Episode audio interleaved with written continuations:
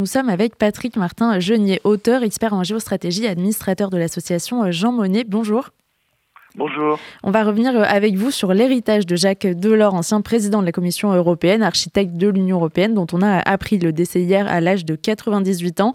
Les hommages à Jacques Delors hier soir ont été assez euh, unanimes. Inépuisable artisan de notre Europe, a écrit euh, le président Emmanuel Macron. Est-ce que, au moment où Jacques Delors a travaillé au renforcement de la construction européenne, c'était aussi unanime, aussi facile, entre guillemets, sur la nécessité d'avoir des politiques communes au niveau européen?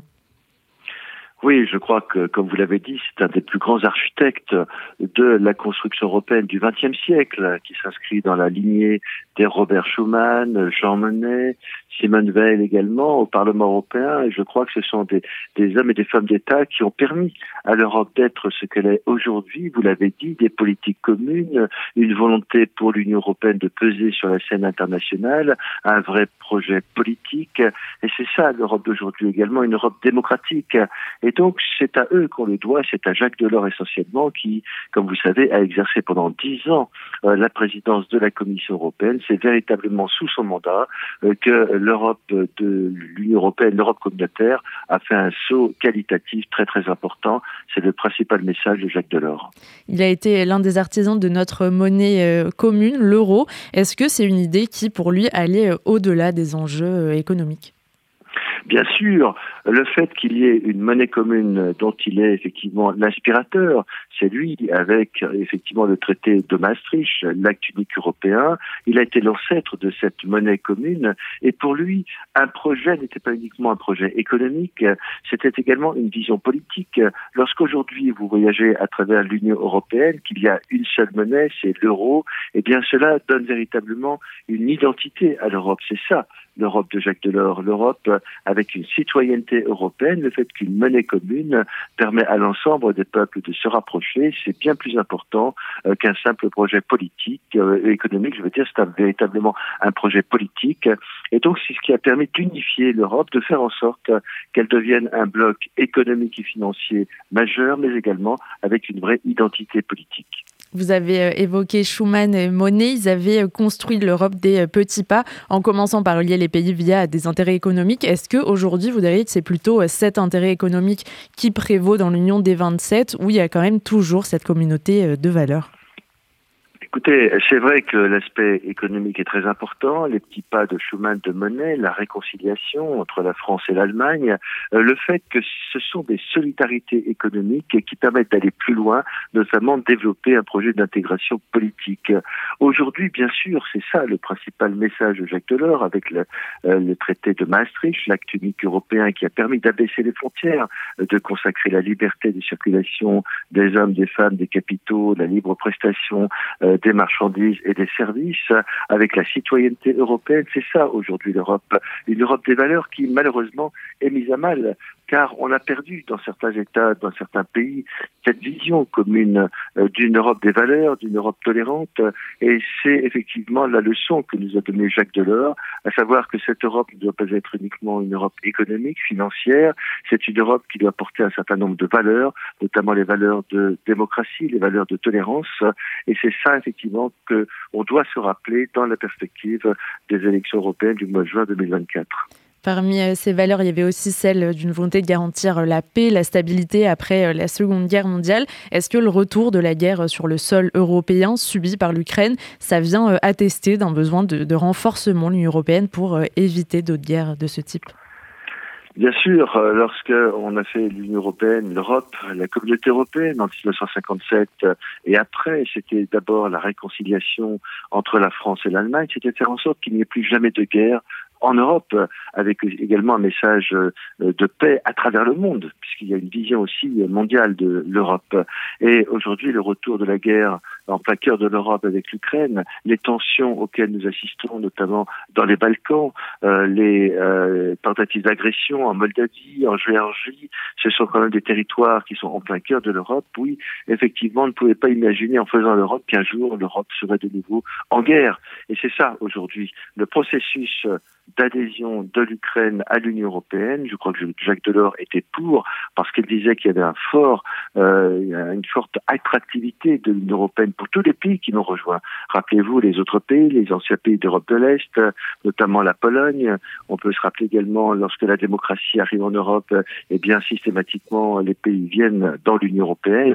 Oui, effectivement, c'est un véritable danger et on doit se dire que l'Europe, c'est d'abord la paix et on doit se donner les moyens euh, de permettre que de continuer euh, cette paix en se donnant des moyens en termes de défense européenne, en allant plus loin dans l'intégration politique, en permettant à l'Europe d'être une puissance sur la scène mondiale. Oui, il y a encore beaucoup à faire euh, pour respecter et continuer à porter l'héritage de Jacques Delors. Et l'Ukraine, justement, la perspective d'adhésion de l'Ukraine à l'Union européenne, où en est-elle aujourd'hui? Bah, Très clairement, euh, lors du dernier Conseil européen du mois de décembre, eh bien, euh, les chefs d'État et de gouvernement ont décidé euh, de proposer une nouvelle étape qui est celle de la négociation, euh, de passer dans la phase active de négociation d'adhésion de l'Ukraine à l'Union européenne. Ça va prendre du temps car, comme vous savez, certains pays sont hostiles, notamment la Hongrie. Mais en tout cas, la phase active de négociation d'adhésion va commencer. Elle devrait commencer en avril 2024, donc de cette année. Et ensuite, ça va durer un certain temps car, comme vous savez, il y a toute une série étapes à franchir euh, pour qu'un pays adhère à l'Union européenne. Il faut euh, des critères économiques, il faut des critères de gouvernance, il faut des critères liés à la capacité d'un État à intégrer le droit de l'Union européenne, le respect des valeurs, le respect euh, de la tolérance. Donc tout ça, effectivement, fait que ça va durer du temps. Ça pourrait durer environ une dizaine d'années mais euh, c'est le processus semble lancé. Il faut se donner les moyens à la fois économiques, institutionnels, de faire que cette intégration soit réussie. On ne peut pas continuer à faire l'Europe si, par exemple, on a l'unanimité pour toutes les décisions. On ne peut pas continuer à faire l'Europe euh, si euh, eh bien, euh, des, pays ne veulent pas. En fait, en réalité, il faut effectivement se donner des moyens également financiers, car aujourd'hui, l'Europe doit augmenter ses recettes. Il faut restructurer les politiques communes, notamment la politique agricole commune, les fonds structurels. Tout ça, ce sont des défis que nous allons devoir collectivement affronter dans les dix prochaines années, dans l'esprit de ce que fut les commissions euh, de Jacques Delors. Parmi euh, ces défis, il y a aussi des défis euh, idéologiques, entre guillemets. Euh, Jacques Delors s'était exprimé au moment du Brexit sur la nécessité d'être plus audacieux face aux, je cite, populistes de tout acabit. Est-ce que c'est un enjeu de, survie aujourd'hui de l'Union européenne, cette lutte contre les populismes d'extrême gauche, d'extrême droite? Oui, effectivement, c'est un vrai risque. C'est-à-dire que euh, Jacques Delors était un homme pragmatique, c'était un homme généreux, euh, qui était tolérant, qui était un vrai social-démocrate. Euh, et donc, c'est quelqu'un qui avait la conscience que l'Europe ne pouvait avancer que dans le respect des valeurs de la démocratie, des partis politiques modérés, qu'il s'agisse de la gauche social-démocrate, de la droite modérée. Aujourd'hui, effectivement, le véritable danger pour l'Europe, c'est qu'elle soit non pas absorbée, mais paralysée par euh, les partis euh, extrêmes, notamment l'extrême droite, euh, dont on craint qu'elle puisse augmenter considérablement ses sièges au Parlement européen, car très clairement, si les extrêmes, notamment les extrêmes droites, devaient gagner une majorité au Parlement européen, ce serait un coup d'arrêt brutal à la poursuite de la construction européenne. On ne pourrait pas continuer à construire l'Europe dans l'esprit de Jacques Delors avec des partis politiques qui rejettent ces idées de démocratie et de tolérance. Donc il y a un vrai danger aujourd'hui. Il faut effectivement euh, que les peuples européens se ressaisissent et ne tombent pas dans le piège de voter pour des extrêmes, car encore une fois, cela euh, constituerait une vraie paralysie de l'Union européenne. Nous ne pourrions pas continuer de cette façon, même si naturellement, il faut continuer à euh, réformer cette Europe là où certains considèrent qu'elle est peut-être trop bureaucratique. Vous l'avez dit, Jacques Delors était social-démocrate. Il était un admirateur de Pierre Mendès France. Il avait attendu 1974 euh, euh, pour s'encarter au Parti socialiste dans l'espoir, je cite, d'être utile. Est-ce qu'aujourd'hui, il a des héritiers euh, politiques de ce socialisme-là en Europe? Voir des, des héritiers aujourd'hui, c'est un, peu difficile dans la mesure où la social-démocratie est en grande difficulté. Euh, malheureusement, nous ne voyons pas de leader de cette gauche social-démocrate émerger, que ce soit en France euh, ou en Europe.